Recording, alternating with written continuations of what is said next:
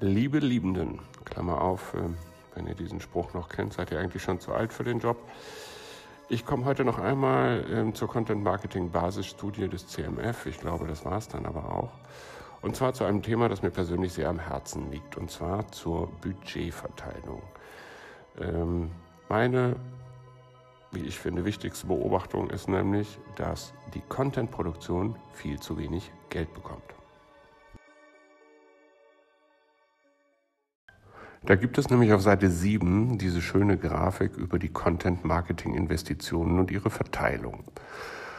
Und da lässt sich Folgendes feststellen, ich habe das auch vor zwei oder drei Folgen schon mal ganz kurz angesprochen, ähm, Strategieentwicklung und Contentplanung bekommt 25 Prozent des Budgets, die Contentproduktion bekommt 27 Prozent des Budgets, die Content-Distribution 20 Prozent, die Content-Promotion 16 Prozent und die Erfolgsmessung und die Analytics bekommen 13 Prozent.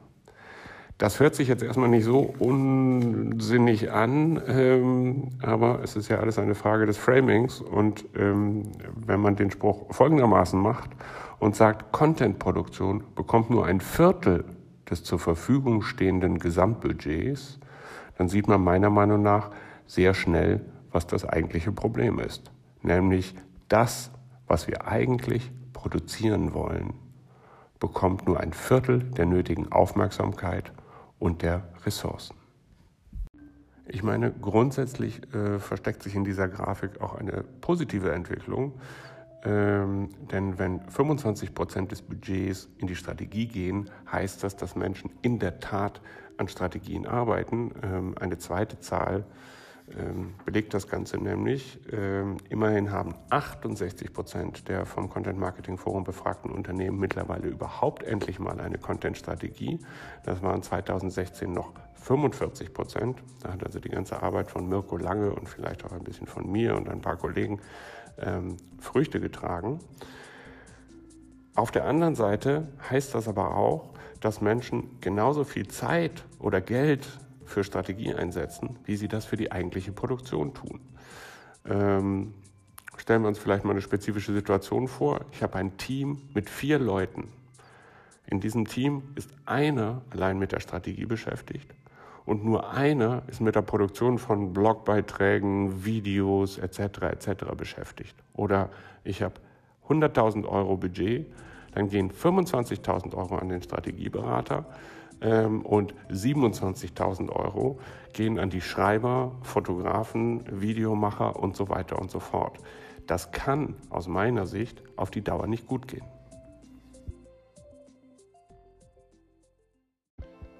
Wahrscheinlich ist es total unfair, ausgerechnet die Strategie zum Gegner der Content-Produktion aufzubauen. Ähm, denn ähm, mittlerweile gehen ja enorm viele Ressourcen in die Distribution und in die Promotion. Ähm, Gerade im letzten Bereich äh, gibt es eine, je nachdem aus welcher Industrie heraus man schaut, recht bedenkliche Entwicklung. Denn es gibt im Jahr 2018 sehr viel mehr Möglichkeiten und Notwendigkeiten, den Content überhaupt vor die Menschen zu bringen. Ähm, es gibt hier die schöne Grafik auf Seite 36, da heißt es, Content Marketer setzen heute deutlich mehr Content Promotion Maßnahmen als noch vor zwei Jahren ein. Ähm, mal so ein bisschen die Liste durchgehen. Wir haben Social Media Werbung, Suchmaschinenwerbung, Media Relations, Online Werbung, Influencer Marketing, Native Ads, Sponsored Post, Online Advertorials, Sponsored Articles, Content Ads und Sponsored Content Recommendations. Das schluckt natürlich mittlerweile auch enorm viel Geld.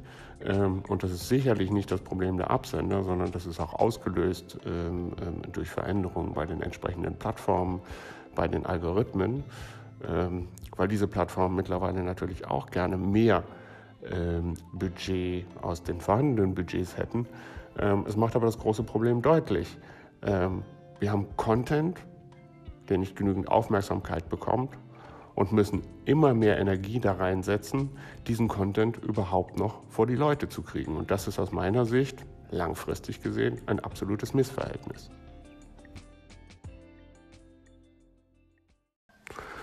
Wenn wir so weitermachen, äh, davon bin ich fest überzeugt, äh, werden wir ein Problem imitieren oder das gleiche Problem bekommen, das die Werbung eigentlich früher hatte. Wir haben ein schrottiges Produkt, unseren Content, und geben immer mehr Geld dafür aus, dass die Leute es trotzdem wahrnehmen.